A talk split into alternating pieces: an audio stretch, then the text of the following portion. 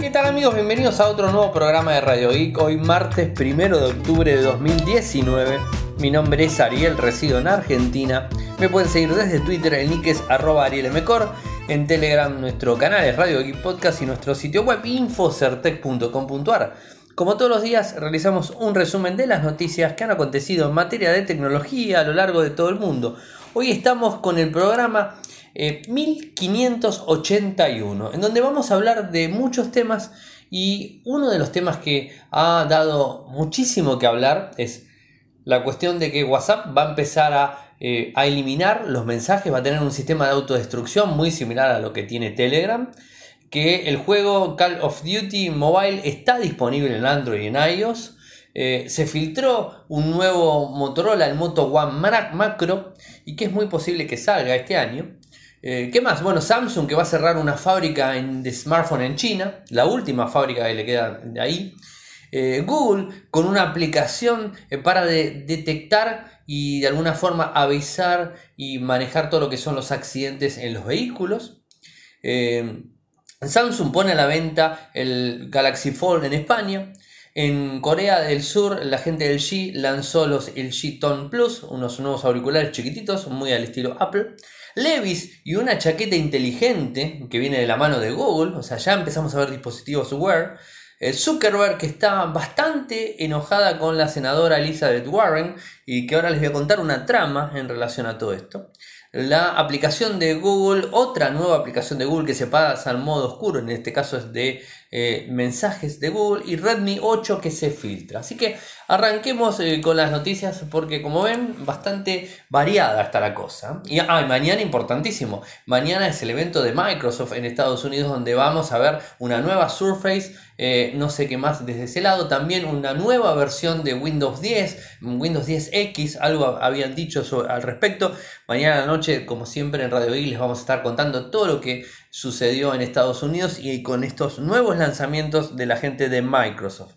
Eh, y como les decía, el, el, jueguito este Call of Duty Mobile está disponible para iOS y para Android.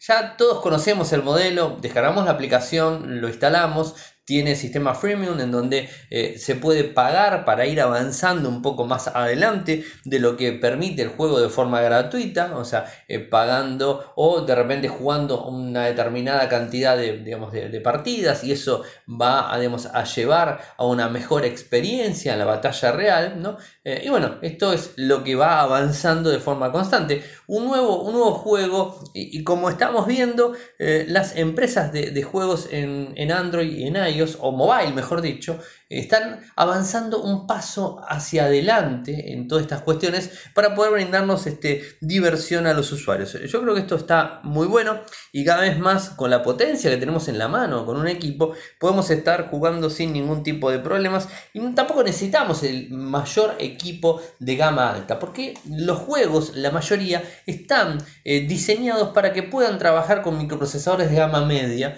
y de gama media premium, obviamente, si tenemos mejor micro, mucho mejor quizás en donde hacen un poquitito de agua y que notamos el, problema es en las pantallas. En las pantallas y en algún caso con el GPU, la parte gráfica, en donde podemos llegar a ver que se ralentiza un poco el juego, eh, pero hasta ahí no más. Eh, Obviamente la gran mayoría de juegos tiene una preconfiguración que podemos bajar los frames por segundo para que pueda correr de forma más fluida. Mientras más abajo le bajemos los frames por segundo, vamos a tener menor calidad. Mientras más frames por segundo tenga, el juego en sí va a tener mejor calidad. Por eso justamente los teléfonos como OnePlus, que tiene en 90 Hz, o también se está hablando del Pixel, que algo les voy a contar también del Pixel 4, eh, quizás este tenga una pantalla en 90 Hz. O sea, se está viendo esa tendencia a llevar a mejores pantallas, a micros que sean eh, más potentes eh, y no tanto como explicaba el, directivo de Qualcomm ayer, quizás no tanto la cuestión de los,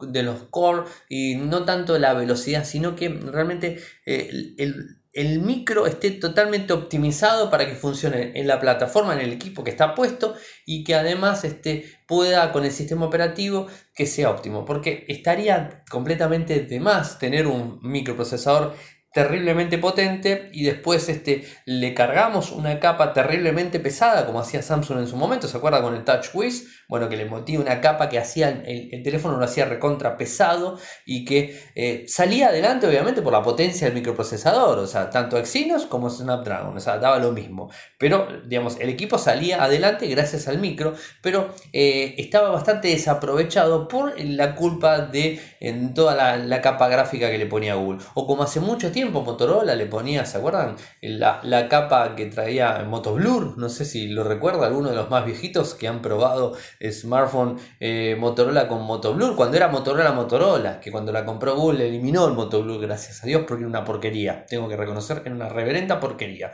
Y lo único que hacía era que nuestro equipo corra a 2 por hora. En un momento se podía desactivar y después directamente Google la eliminó y bueno, cuando pasó de la mano de Lenovo ya, digamos, este, eso acabó completamente. Pero eso hacía que los equipos sean totalmente lentos, ¿no? Y, digamos, este, hoy día lo que se busca es tratar de optimizar. Eh, cuesta, hay veces este, pensar estas cuestiones.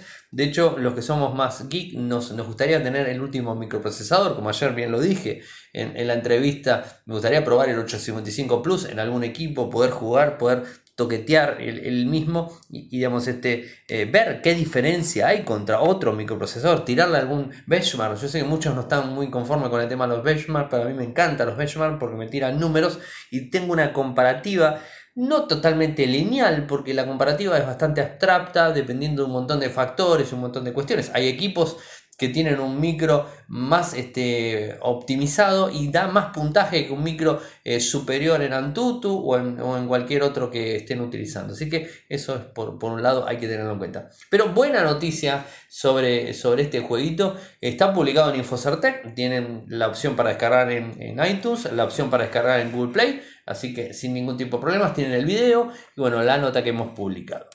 Hoy me llegaron algunos comentarios de gente que no puede descargar desde iTunes el programa. Recuerden que en Evox eh, nos fuimos de Evox y estamos trabajando solamente en Anchor, en la plataforma de Anchor FM o Anchor FM.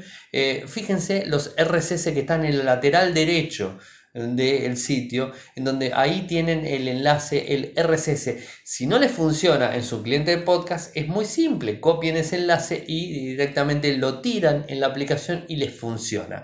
Y si están buscando como había dos plataformas corriendo de forma independiente, porque son dos plataformas similares, tanto Evox como Anchor son dos plataformas similares.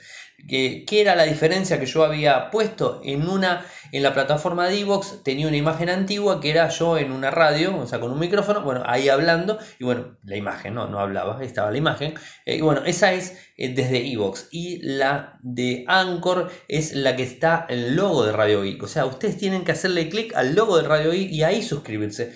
Y además hay algo que es muy, es muy simple. Eh, todos saben que vengo grabando de lunes a jueves. O sea que si hay programas de julio y de julio en adelante, ya arrancamos octubre, no encuentran ningún programa, quiere decir que ese, RSS no está funcionando correctamente. Así que hay que cargar los RSS nuevos. Y al que tiene algún problema, ya sabe que desde Telegram están disponibles. Y si no, me envían un, eh, un correo. Voy a ver si mañana vuelvo a repetirlo. Lo voy a poner por Twitter hasta que mm, todas las personas personas que tienen iOS, eh, digamos, este, no tengan este inconveniente. Entiendo que los usuarios de iOS, de iPhone en sí, están mal acostumbrados, utilizan la aplicación y, ellos quieren, quieren poner Radio y se los tome, eh, y está bien, pero eh, quizás los usuarios de Android somos como más, mm, buscamos la solución y como la gente de Apple les brinda ya la solución prearmada y digamos es esto se hace así y si no se hace así, no se hace. Pero es mentira. En, lo que es eh, iTunes, eh, no sé si se sigue llamando igual, eh, Apple Podcast o iTunes Podcast, no sé cómo se llama, se le puede poner el nombre y también se le puede cargar el RSS. Lo que pasa es que las opciones para poner el RSS en iTunes no son las mismas que puede llegar a ser en Pocket Cast, en Google Podcast o en Anchor o en Spotify o en cualquier otra aplicación donde le podemos poner enlace directamente y nos sacamos y nos liberamos del problema. Así que recuerden eso, lo tenía que contar porque hace bastante que, que, que hicimos el cambio, hace más de una semana y todavía sigue habiendo personas y de los que más me preguntan son todos los que vienen de, de iTunes todos los que vienen de iPhone. De la gente de Android no tiene problemas, este, lo han puesto. Y en Pocket Cast también se puede buscar, buscan Radio Geek Podcast, lo van a encontrar, tiene un cuadrado que dice Radio Geek, si ponen Radio Geek solo, quizás les ponga la imagen anterior, esa no es, tienen que poner la nueva, y si no ponen el RSS, que es copiar y pegar, o sea, no es mucho tampoco el trabajo que tienen que hacer. Y les invito a todos los que me están escuchando, que conocen alguno que tiene un problema para levantar el feed RSS o para seguir escuchando Radio Geek como lo venía haciendo, que bueno, que les cuenten cómo hacerlo, es muy simple. O sea, es, y de hecho publiqué dos notas ya de, esta, de este tema en, Infosartec, la última la publiqué esta semana donde les mostré con capturas de pantalla y todo cómo deberían cargar el RSS, eh, inclusive en Pocket Cast, y inclusive grabé el lunes en Evox, subí un audio de unos minutos explicando este mismo motivo. Y no, no se detuvieron, me, da gracia, por eso se detuvieron a ir a buscar el RSS que lo mencioné, que está eh, publicado en las notas del podcast. Pero bueno, son cosas que pasan. Eh, y si no, en infocertec.com.ar, ustedes ya saben que ahí está todo subido. Hacen clic en el player y ya funciona. Y después, si van más hacia, hacia ahí abajo, van a encontrar los RSS correspondientes. Así que gracias a todos por la paciencia y por el cambio también. Che, y una noticia del lado de Samsung, parece que va a cerrar su última eh, fábrica de smartphone en China. Eh, esto es en la... Eh, ¿En dónde es esto? Que es la ciudad, ya me olvidé. Em, en, la ciudad de... En la, planta es de Haizhou y se encuentra en la provincia china de Guangdong, creo que es así. Y esta inició actividades con Samsung en el año 1992 hace muchísimo tiempo. Esta información fue publicada por eh, Blog of Mobile, donde a su vez eh, encuentran la información en un, digamos, en un diario de noticias coreano Chosun y que ahí digamos, se levanta toda la información completa. ¿Cuál es el motivo por el cual Samsung estaría cerrando su planta en, China? Es que el mercado chino no les está siendo muy rentable. O sea, eh, entre todos los fabricantes que tiene, que tiene China en sí, desde Oppo, Vivo, ZTE, eh, Huawei, Xiaomi, eh, OnePlus, o sea, de todos esos fabricantes les están copando el mercado. Y Huawei está haciendo una avanzada muy grande, que de hecho hoy abrió una tienda física, que lo publicamos en InfoCert también, abrió una tienda física en Shenzhen, en donde ha nacido Huawei, pero una tienda eh, digamos, a todo trapo, realmente como decimos acá en Argentina, digamos, con una, eh, una, presencia muy grande, muy linda la tienda, que lo publicamos ahí, les voy a poner el enlace, y, digamos, está haciendo mucha fuerza para convertirse eh, como número uno de smartphone en, en, su país natal, ¿no? porque está teniendo problemas fuera de China, entonces es una estrategia que al parecer se está viendo. Ahora volvamos a Samsung. Eh, el motivo es este, o sea, no hay vuelta, está perdiendo ventas en China y no se justifica seguir teniendo una planta ahí eh, para poder este, este, meterse en el mercado, no le está siendo rentable. Igualmente va a seguir fabricando, siguen en Vietnam, en India, en India están queriendo copar el mercado indio y en Vietnam tienen fábrica, o sea, de hecho muchos usuarios eh, que han comprado un smartphone Samsung habrán visto que dice Made in Vietnam, o sea, aquí en Argentina también los veo que dicen Made in Vietnam. Bueno, justamente porque vienen desde ahí. El, digamos, este, se está, está decreciendo las ventas y están pensando en moverse por ese motivo. No creo que tenga otro factor. Tampoco creo que tenga mucho que ver la situación de Estados Unidos con China y Estados Unidos en, con Huawei. Creo que no, no sé si tiene mucho que ver ese el tema. Eh, pero de alguna forma también me imagino que los debe, los debe salpicar un poco esta situación y quieren abrirse completamente de China y fabricar en otros lados para que no queden eh, complicados en temas legales Samsung porque sería un dolor de cabeza muy grande que Samsung le pase lo mismo que a Huawei. Estamos hablando de la misma empresa en PBI, la, más o menos por ahí el PBI, Producto Bruto Interno, eh, y además este, ventas a nivel mundiales. Eh, son dos empresas muy fuertes que si Samsung eh, estaría bajo la mira de Estados Unidos como lo está hoy por hoy Huawei y bueno, estaría bastante complicado eh, al igual que Huawei hoy día. Así que eh, quiere eliminar, por lo que veo también, cualquier tipo de aspereza. O sea, creo que es una buena política, creo que no, no está para nada mal. Algo que salió hoy, que como les dije, temprano a la mañana, que WhatsApp va a implementar los mensajes de autodestrucción Algo que nosotros en Telegram lo venimos disfrutando hace muchísimo tiempo. ¿Qué es lo que, ¿Para qué sirve el mensaje de autodestrucción? El mensaje de autodestrucción es, en, los usuarios de Telegram lo conocen, pero se los cuento a los que no son usuarios de Telegram y que solamente usan WhatsApp, o que nunca usaron Telegram, o que quizás usan Telegram pero nunca usaron el sistema de autodestrucción de mensajes. El sistema de autodestrucción de mensajes en Telegram funciona de esta manera. Es muy simple. Abro un chat que, digamos, privado con, esa, con una persona que quiero hablar le mando un mensaje y le digo que, no sé, en 5 segundos, en 10 segundos, en 30 segundos, en un minuto, 2 minutos, 3 minutos, 5 minutos, o de repente lo que le ponga, se autodestruye el mensaje. Pero le queda en la bandeja de la persona hasta que él lo vea. Una vez que lo abrió, como quien dice, le dio al visto, o sea, le hizo clic, le dio al visto, lo vio, tiene, si yo le puse 10 segundos, tiene 10 segundos para leer lo que yo le envié. Si en esos 10 segundos no lo termino de ver, automáticamente el mensaje se borra del, servidor, se borra del teléfono y se borra del teléfono que mandó. O sea, se borra de los tres lados. Además, bloquea la posibilidad de hacer una captura de pantalla. No puedes hacer captura de pantalla porque te la toma en negro o no te da la opción. No recuerdo si no te da la opción o te la pone en negro. La verdad que no probé nunca más, pero no se puede. Eh, y si mandamos una foto, también le podemos poner una determinada cantidad de tiempo. Podemos ponerle 30 segundos. Y esa persona, ¿qué es lo que puede hacer? Puede ver la foto y solamente teniendo con el dedo en la foto, ve la foto. Si levanta el dedo y ya le dio el visto, le va corriendo los segundos. Es decir, si yo le envío una foto a una persona por mensaje con autodestrucción en Telegram, se la envío y le digo que son 30 segundos, una vez que abrió, que hizo clic y vio mi mensaje con la foto, apareció la foto borroneada, toca la pantalla y la, la imagen se ve. Si suelta la pantalla, los 30 segundos corren igual. Una vez que pasaron los 30 segundos, la vio o no la vio la foto, se borró. Eh, ¿Se entiende? Lo mismo pasa con el audio, lo mismo pasa con el video. A ver, si le vamos a enviar un audio de 5 minutos a una persona, no le vamos a poner 30 segundos, porque le vamos a poner 30 segundos y no va a terminar nunca de escuchar el audio. ¿Se entiende? ¿No? Cosas coherentes hay que, hay que hacer. Eh, ahora, esto funciona en Telegram. No sé cómo va a estar funcionando en WhatsApp. Lo que sí sé es que la gente de em, WA Beta Info publicó información relacionada a que descubrieron eh, que en la beta de WhatsApp viene una nueva funcionalidad de autodestrucción que se llama de tal manera mensajes que desaparecen. Así funciona. Eh, y bueno, en principio estaría integrada a los mensajes en grupos con autodestrucción, no a los mensajes ida y vuelta en privado como lo hace Telegram. Por eso les digo, yo les expliqué cómo funciona Telegram para el que no lo conoce. El que lo conoce no le hace falta, pero bueno, eh, seguramente algo parecido a esto vamos a estar viendo en, WhatsApp en algún momento. Pero eh, habrá que esperar, habrá que ver cómo se hace la implementación. Hoy por hoy, como les dije, está en beta. No lo van a encontrar en cualquiera que tenga la versión oficial. Eh, no va a estar. Así que la función beta, si no lo tienen ahora disponible, en cualquier momento lo van a tener.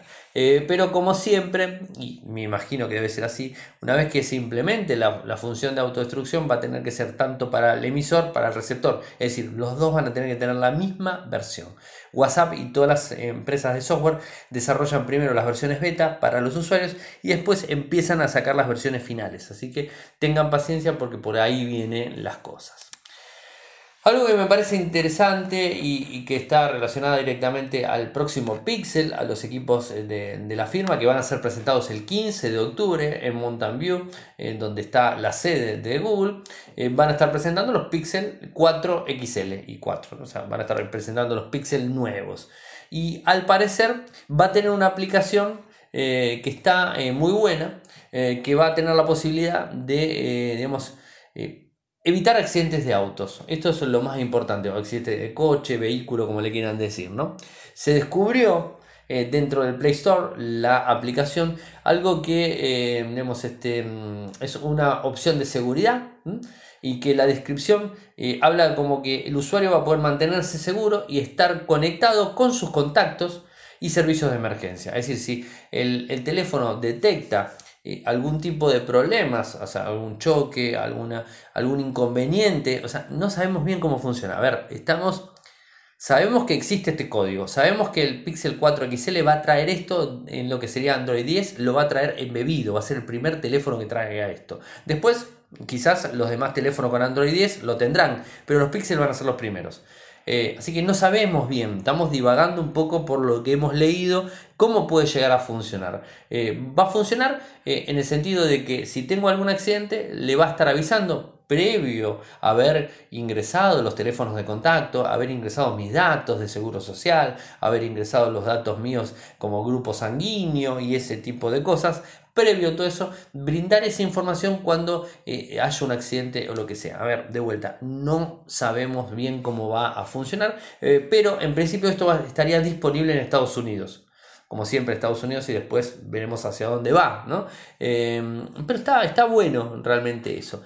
Eso por un lado, eh, y también eh, va a servir para detectar accidentes de coches, o sea, no, eso mucho no, lo, no sé cómo, cómo va a estar trabajando, eh, pero bueno, es interesante estar atentos y ver de qué se trata todo esto.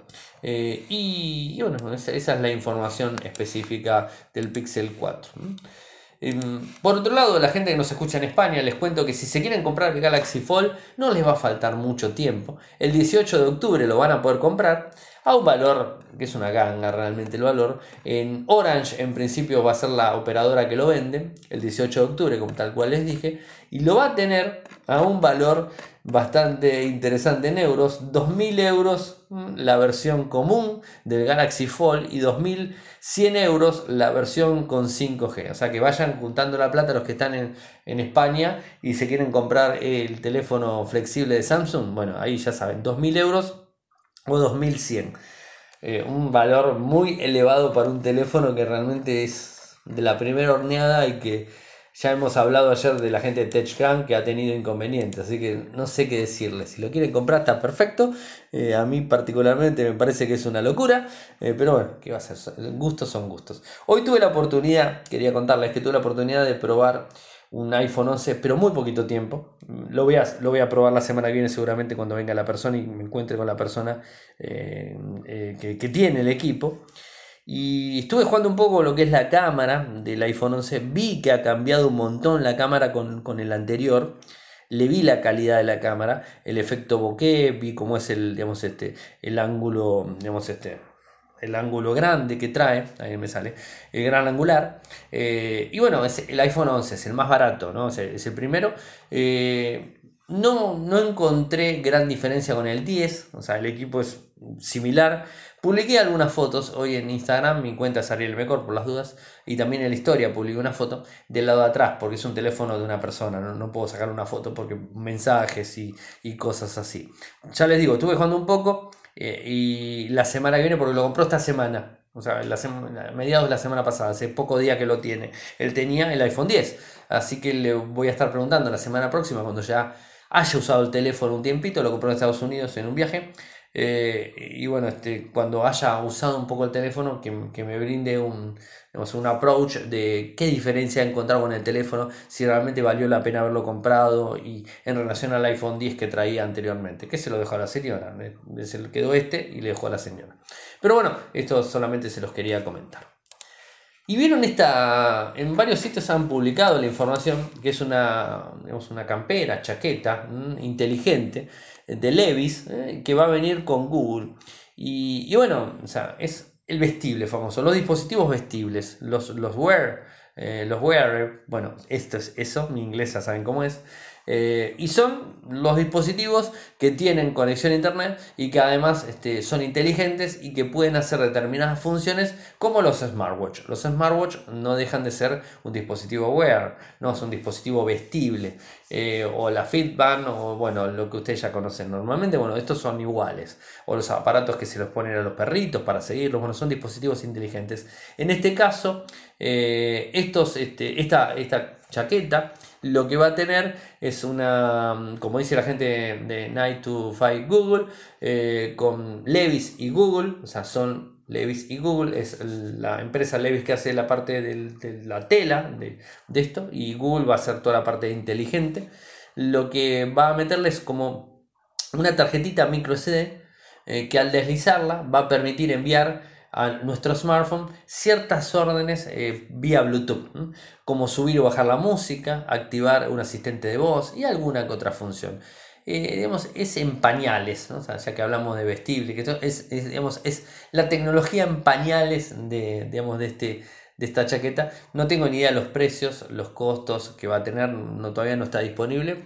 Eh, así que bueno, estaremos atentos a ver qué, es lo que sucede. Va a estar disponible la tienda oficial de Levis a lo largo del mundo en Australia, Alemania, Italia, Japón, Reino Unido Estados Unidos. O sea que eh, ahí va a estar disponible. Eh, y bueno, estaremos detrás de esta información. Así que estén atentos que les voy a ir comentando. La gente del G ha lanzado unos auriculares. Yo tengo unos LG Tones, o sea, los más económicos, obviamente. Estos son los LG Tones Plus Free. Los lanzaron en Corea del Sur, obviamente. Eh, que son, digamos, muy similares a los, los eh, iPad Air, ¿no? ¿Cómo se llama así? Ay, no, no, no son iPad Air. Los, los, bueno, los auriculares de, de, digamos, de Apple, que ya saben, ustedes ya saben cómo se llama, ¿no? Los AirPods, me acordé, AirPods. Son muy similares, tienen una cajita que se recarga, son independientes, va uno en cada oído. El modelo es el HBSPFL7, es el primer auricular inalámbrico que lanza de este estilo la gente del Jeep, eh, que va a tener, eh, vamos, muy buen sonido, esto es lo que ellos dicen, eh, una sintonización, sintonizador digamos de avanzada, el ecualizador incorporado. Eh, va a estar eh, fabricado de la mano de Meridian Audio para poder obtener buenos graves, sonidos claros en medios y altos también, como sonido tridimensional. Esa no la conozco. Eh, va también a hacer el recorte del ruido ambiente, la distorsión que puede llegar a generar, según lo que están diciendo, y a su vez van a estar equipados con una función que se llama V Nano, que utiliza los rayos ultravioletas. O sea, V nano es una palabra compuesta de LED UV, ultravioleta, que reduce los componentes dañinos y nanómetros, que es eh, una unidad de longitud de onda ultravioleta. Los LG Tone Plus Free admite una carga rápida, lo que permite escuchar música hasta por una hora con solo 5 minutos de carga. Cuando está completamente cargado puede disfrutar de la música durante un total de 6 horas. Es muy chiquitito, como pueden ver en algunas imágenes que les voy a estar pasando. de hecho les voy a estar pasando el comunicado que está en coreano, o sea, no está muy fácil. Eh, además de todo esto son impermeables, tienen una función IPX4, o sea que se puede usar eh, cuando uno está eh, haciendo algún deporte. No te, puedes, no te puedes tirar a la pileta para bañarte o hacer natación con los auriculares, que la verdad que no entiendo.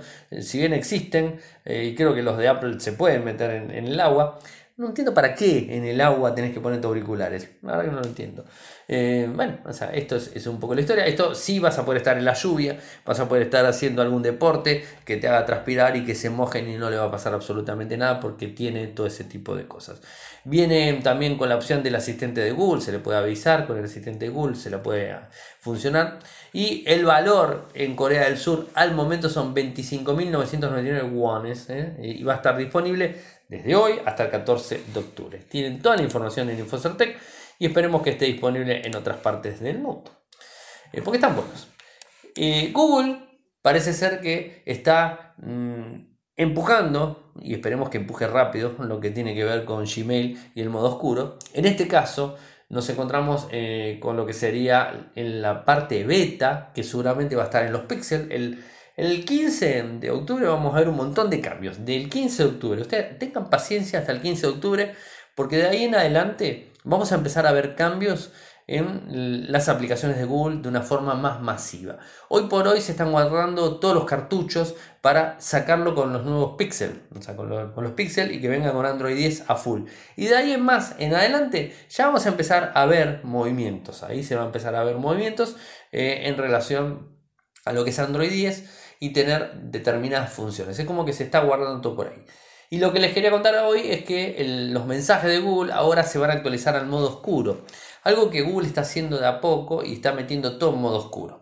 Sigo esperando Gmail en modo oscuro, eh, que todavía no lo tengo disponible. está disponible en algunas partes.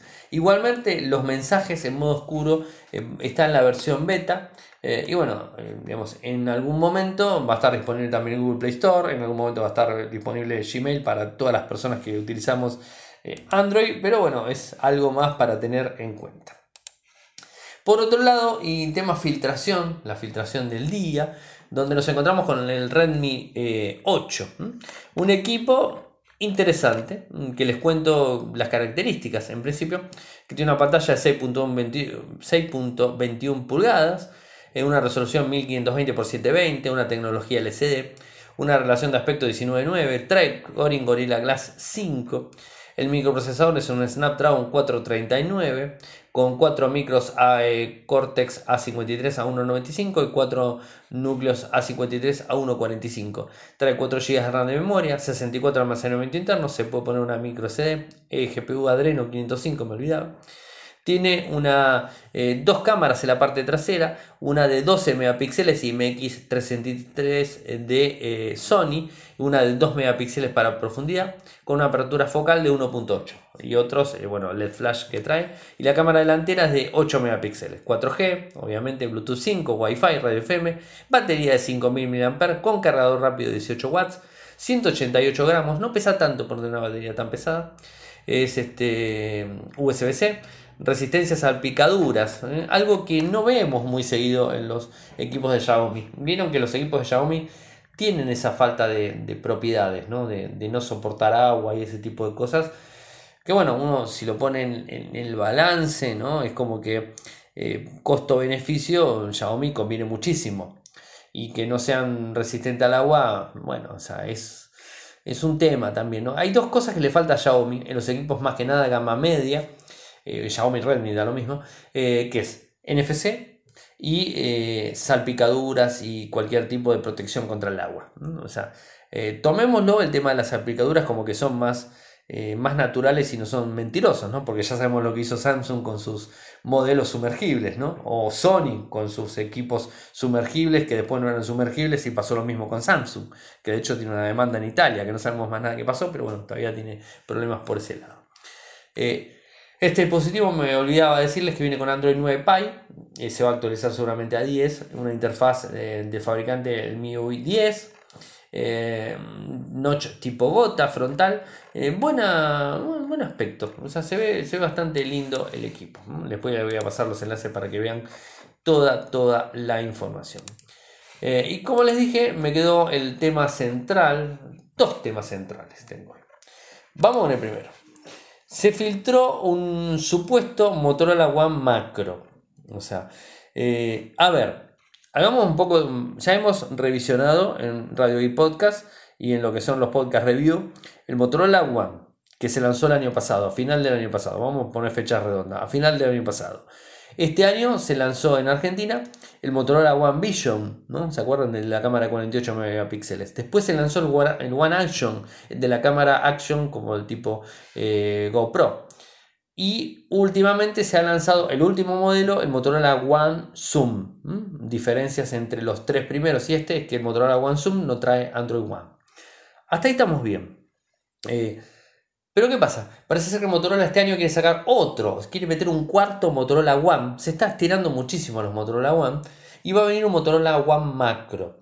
Eh, que en principio sería muy similar a los Motorola que conocemos, al One por ejemplo, o sea, no, hay gran, gran diferencia en el equipo, eh, pero va a tener, eh, bueno, no es tipo gota, de hecho si me pongo a mirarlo, acá tengo el Motorola One Zoom, lo veo del frontal, lo veo igual, o sea, no le veo gran diferencia en la parte frontal, la parte trasera sí, tiene tres cámaras de forma vertical, al lado de las tres cámaras tiene una por arriba y y las otras por abajo.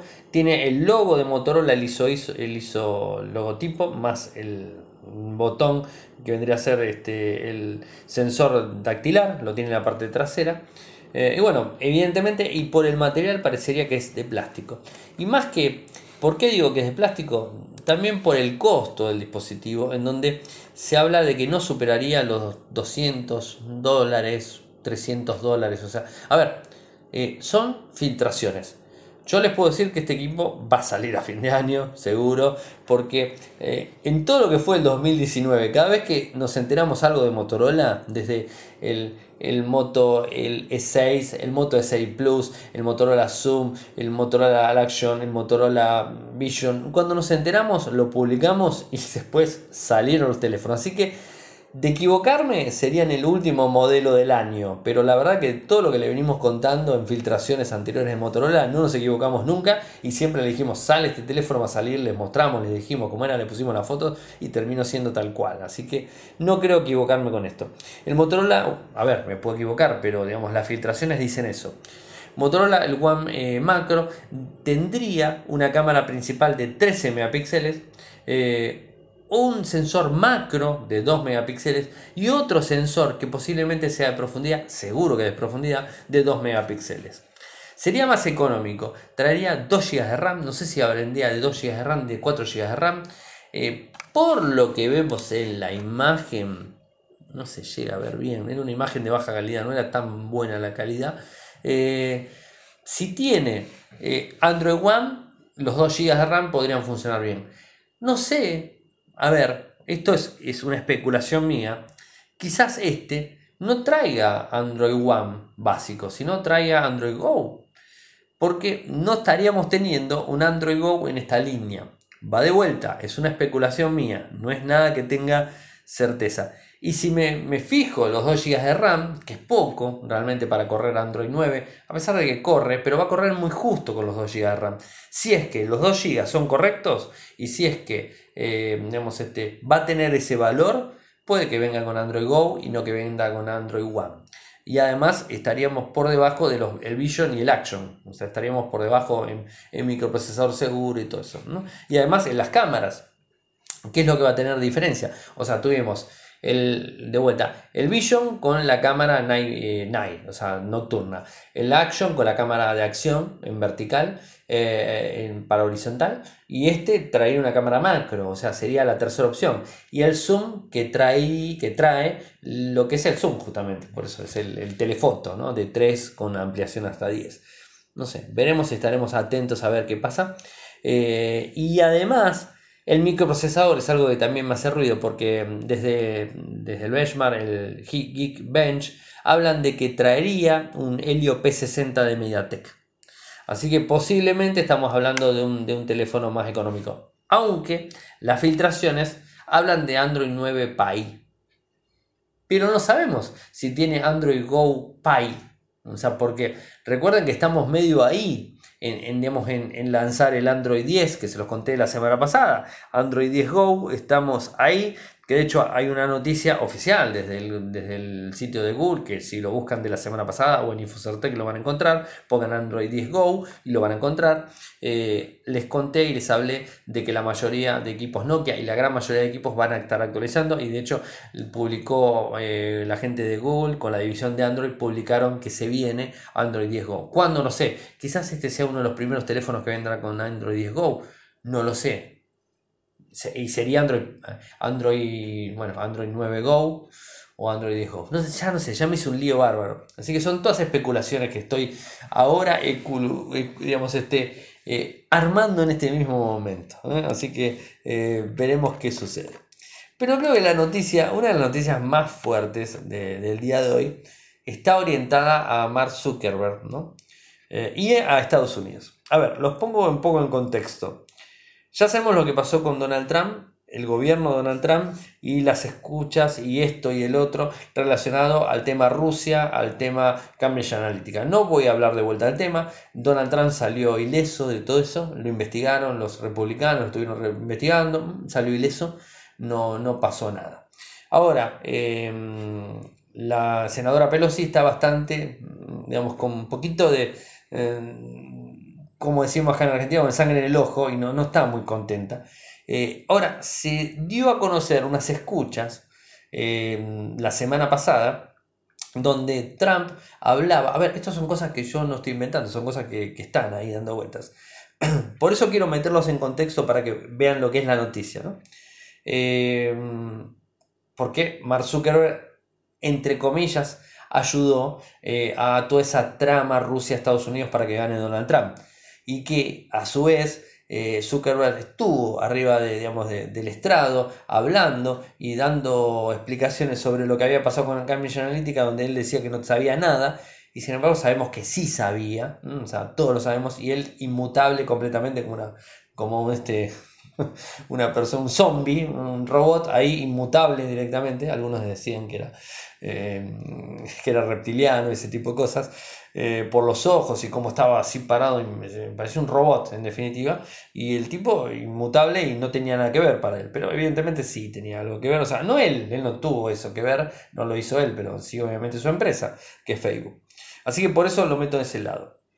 Esto lo de Facebook, de Cambridge Analytica, levantó las alertas en el gobierno norteamericano y en todo el mundo, temas de privacidad.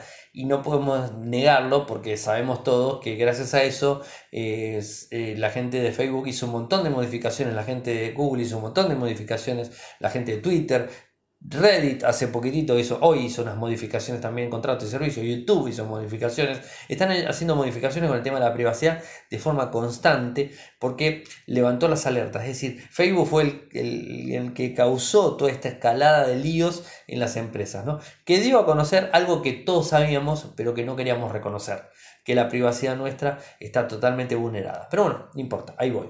Ahora, ¿Qué pasa con estas escuchas famosas que se descubrieron la semana pasada? Trump con el presidente de Ucrania, en donde le pedía que investigue eh, a Elizabeth Warren mm, por eh, que le investigue por la próxima campaña, la campaña presidencial del año 2020.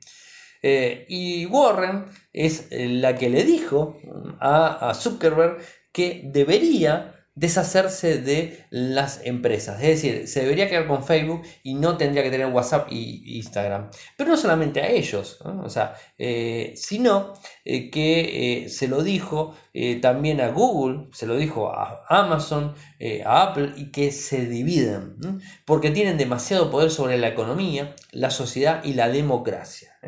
¿Y qué es lo que dijo digamos, este Zuckerberg alrededor de todo esto. O sea, atacó más que nada a Facebook, ¿eh? porque tiene tres empresas y quiere dominar el mundo con esas tres empresas. ¿no? Eh, Google ya lo conocemos y sabemos que también domina. Eh, y Apple también sabemos que domina. Amazon, por otro lado, también domina. Pero bueno, ¿qué es lo que dijo Zuckerberg al respecto? estamos, está totalmente en contra. O sea, digamos, hacia dónde apunta es que eh, va a luchar contra Elizabeth Warren si llegara a la presidencia. Eso es, un poco lo que va a pasar en 2020 si es que llega a subir eh, Warren a la presidencia. A ver, de vuelta, no soy norteamericano, no pisé nunca a Estados Unidos, pero bueno, me informo sobre lo que está pasando hasta cierto punto, porque hay cosas que no puedo saber, como alguno, alguna persona, como Volcan o como cualquier persona que me está escuchando en Estados Unidos y va a decir, Ariel, estás hablando algo que no tiene nada que ver, sepan comprender porque estoy hablando como quien dice, sobre trascendidos de cosas que he leído, cosas que me he enterado, y esto de las escuchas con el presidente de Ucrania es cierto, porque el mismo Donald Trump lo dijo que era cierto, porque además de haberle, eh, digamos, haber hablado, de alguna manera, entre comillas, lo amenazó y no le envió una ayuda que le tenía que enviar, una ayuda económica que le tenía que enviar, no se la envió, y le pidió de alguna forma que lo ayude a Trump con, eh, investigando a esta, esta persona que es, va a ser eh, candidata para presidente del año que viene, le pidió ayuda al presidente ucraniano y a los servicios de inteligencia. Obviamente, ¿a quién le va a pedir? ¿Al presidente? No, al, digamos que el presidente ejerza de alguna manera toda esta historia. Se fue a Rusia, ahora se fue a Ucrania, eh, algo que hizo antes. Y, y bueno, le pidió eso, como parece ser que no hubo mucho quórum del otro lado, le cortó de la nada eh, el envío de ayuda que le tenía que enviar económico. Entonces, ahí cuando no le envía, ahí cuando escuchan el audio, ahí cuando está eh, por un agente de contrainteligencia, sale toda esta información, es cuando los, los, este, los republicanos salen a ver qué pasó a ver, a ver qué pasó y por qué dijo esto, ¿no? O sea, por qué, em, eh, digamos, cambió toda la historia. Y, bueno, lo que descubren, lo, digamos, está inculpado Trump y Trump dice que sí, que había hablado y le dijo eso, y que no le envió la plata o el dinero, esa ayuda, no se la envió porque era un país corrupto. Bueno, pero lo amenazó, las escuchas están, o sea, bueno, a ver, son temas que no, no conozco, toco de oído, pero digamos, las noticias vienen de ese lado. Bueno, voy a, las, este, eh, a lo que ha dicho Zuckerberg. Tienes a alguien como Elizabeth Warren que piensa que la respuesta correcta es dividir las compañías. Quiero decir, si es elegida presidente, entonces apostaría a que tendremos un desafío legal y apostaría a que lo haremos ganar el desafío legal. Mm, eso es lo que quiere hacer. Y que, y, y, oh, Perdón. Y eso todavía apesta. Sí, dijo Zuckerberg, según el audio eh, obtenido de Verge. ¿eh? Eh, pero mira, al final del día, si alguien va a tratar de amenazar algo tan existencial, vas a la lona y peleas. O sea, lo que está diciendo Zuckerberg de alguna forma es que va a salir a pelear directamente a Warren por todo esto. Eh, ¿Y qué es lo que dice Warren? Por otro lado, esto lo puso en un Twitter que es eh, e. Warren, la buscan en Twitter es arroba e.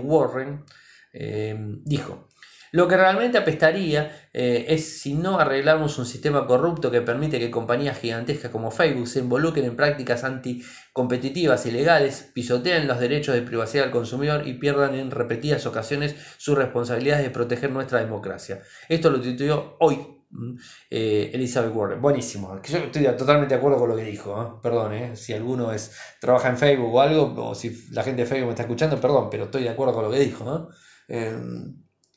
Pisotean realmente los, la privacidad, pisotean todo, realmente. y habla de Facebook. O sea, el problema está con Facebook. Y recordemos, de vuelta, que Mark mintió porque se descubrió que mintió cuando subió y lo, este, lo llamaron para que digamos, este, jure ante el Senado, ante toda la historia y que diga realmente si sabía lo de Cambridge Analytica y todo esto. Él dijo que no y después se descubrió que sí. Y a todo esto no hubo ninguna represalia contra él. O sea, contra, contra él no. Contra, bueno, contra él también, porque dio falso. A ver, no soy, no soy jurista, no soy abogado, no tengo, pero digamos, creo que si voy a un tribunal digo algo y digo que no lo conocía y después, eh, digamos, algo eh, que involucró un problema legal grave, por eso van al, van al Senado, o sea, no, fueron a cualquier lado. Ahora, si el tipo fue hasta allá y mintió en algo o dijo que no, que es mentir lo mismo, y después se comprueba, ¿no debería tener algún tipo de problema legal por eso? Porque si, si, estoy bajo juramento diciendo algo de una forma y después se descubre que era mentira lo que dije, debería tener algún tipo de represalia por ese lado, ¿no? Pero bueno, en el gobierno hasta ahora parece que eh, en Estados Unidos eh, Donald Trump tiene mucha fuerza y evidentemente no generó ningún tipo de inconvenientes. Pero mientras tanto, tenemos eh, que aplazó a Kaspersky de Estados Unidos, ahora se está metiendo con Huawei, bueno, ya sabemos con Huawei lo que está haciendo y sin demostrar ningún tipo de pruebas. O sea, cuando él ataca, ataca completo y cuando no, y aparte sabemos que la, el problema de Huawei con Estados Unidos es un tema político-económico, ¿no? o sea, nada que ver con Huawei y con seguridad, eh, porque si sería de seguridad lo habrían demostrado. Y hay otras marcas chinas que hacen cualquier cosa. Y ZTE, cuando tuvo problemas, arregló económicamente y ZTE se levantaron todos los problemas. Y esto ya también lo sabemos. Y esto fue antes de lo de Huawei. Así que eh, es bastante tirado de, los pelos esta situación. Pero bueno, quería comentarles un poco de esta historia. Eh, pasa más a nivel político-tecnológico, podríamos decir, porque toca Facebook ¿no? y, toca el, el tema tecnología. A ver, da de vuelta no tengo ningún tipo de interés creado, o sea, ya le digo, no pisé nunca a Estados Unidos, así que no tengo ningún tipo de interés creado, no tengo ningún familiar, sí, tengo, pero no los conozco, pero no importa. Em, así que bueno, simplemente quería comentarles lo que, lo que he visto. Si me equivoqué, tuve alguna inexactitud en algo, sepan disculpar, eh, porque bueno, puede pasar, no, no, conozco todos los partidos políticos de toda parte del mundo, sí los nombres, Elizabeth Warren, sí, eh, Mark Zuckerberg, obviamente que sí, Donald Trump, sí, eh, y bueno, todo la, el problema que hubo con Rusia y Estados Unidos por Cambridge Analytica y la supuesta ayuda que le brindó Cambridge Analytica a la elección de Donald Trump, bueno, fue de público conocimiento, o sea, yo qué sé, de eso no podemos hablar mucho. Y lo que hizo Mark Zuckerberg en el Senado también lo vieron todos y después nos enteramos que era mentira, va, que era mentira, que bueno, evidentemente él sabía, capaz que después habrá dicho que lo desconocía, pero que lo sabía, que pensaba, pero eh, no estaba al tanto, ¿no? es raro, pero no importa. Bueno, hemos cerrado el programa, el programa del día de hoy, espero que les haya gustado. Recomiéndoselos a todos los amigos que eh, les gusta la tecnología, si lo pueden descargar de Spotify, o sea, no se la compliquen tanto. A cualquier amigo que quieran y le digan, mira, un programa de tecnología, ¿querés escuchar algo? Bueno, eh, Radio Geek, en Spotify, buscás, lo escuchás, lo descargás, te suscribís, como vos quieras. Eh, me siguen a mí por Twitter, mi nick es arroba arielmcor. En Telegram nuestro canal es Radio y Podcast, nuestro sitio web infocertec.com.ar. En Patreon estamos, a pesar de que ya se me bajaron dos personas. No sé si será por el tema del cambio, pero no sé, ni idea. Eh, tenemos 13 personas, ahora teníamos 15, 14, después 15 y ahora volvimos a 13. Retrocedimos dos.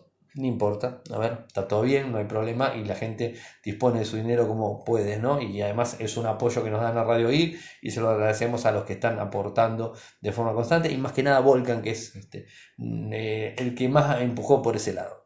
Me siguen por Twitter, Ariel Mecor, en Telegram, nuestro canal es Radio y Podcast, en, de vuelta a repetirlo, ¿no? En Patreon, www.patreon.com barra radioic, infocertec.com.ar y mi correo electrónico arielmecor.gmail.com. Si tienen problemas con el RSS, me lo hacen saber y les trato de dar una mano por cualquier medio de contacto. Muchas gracias y será hasta mañana. ¡Chao!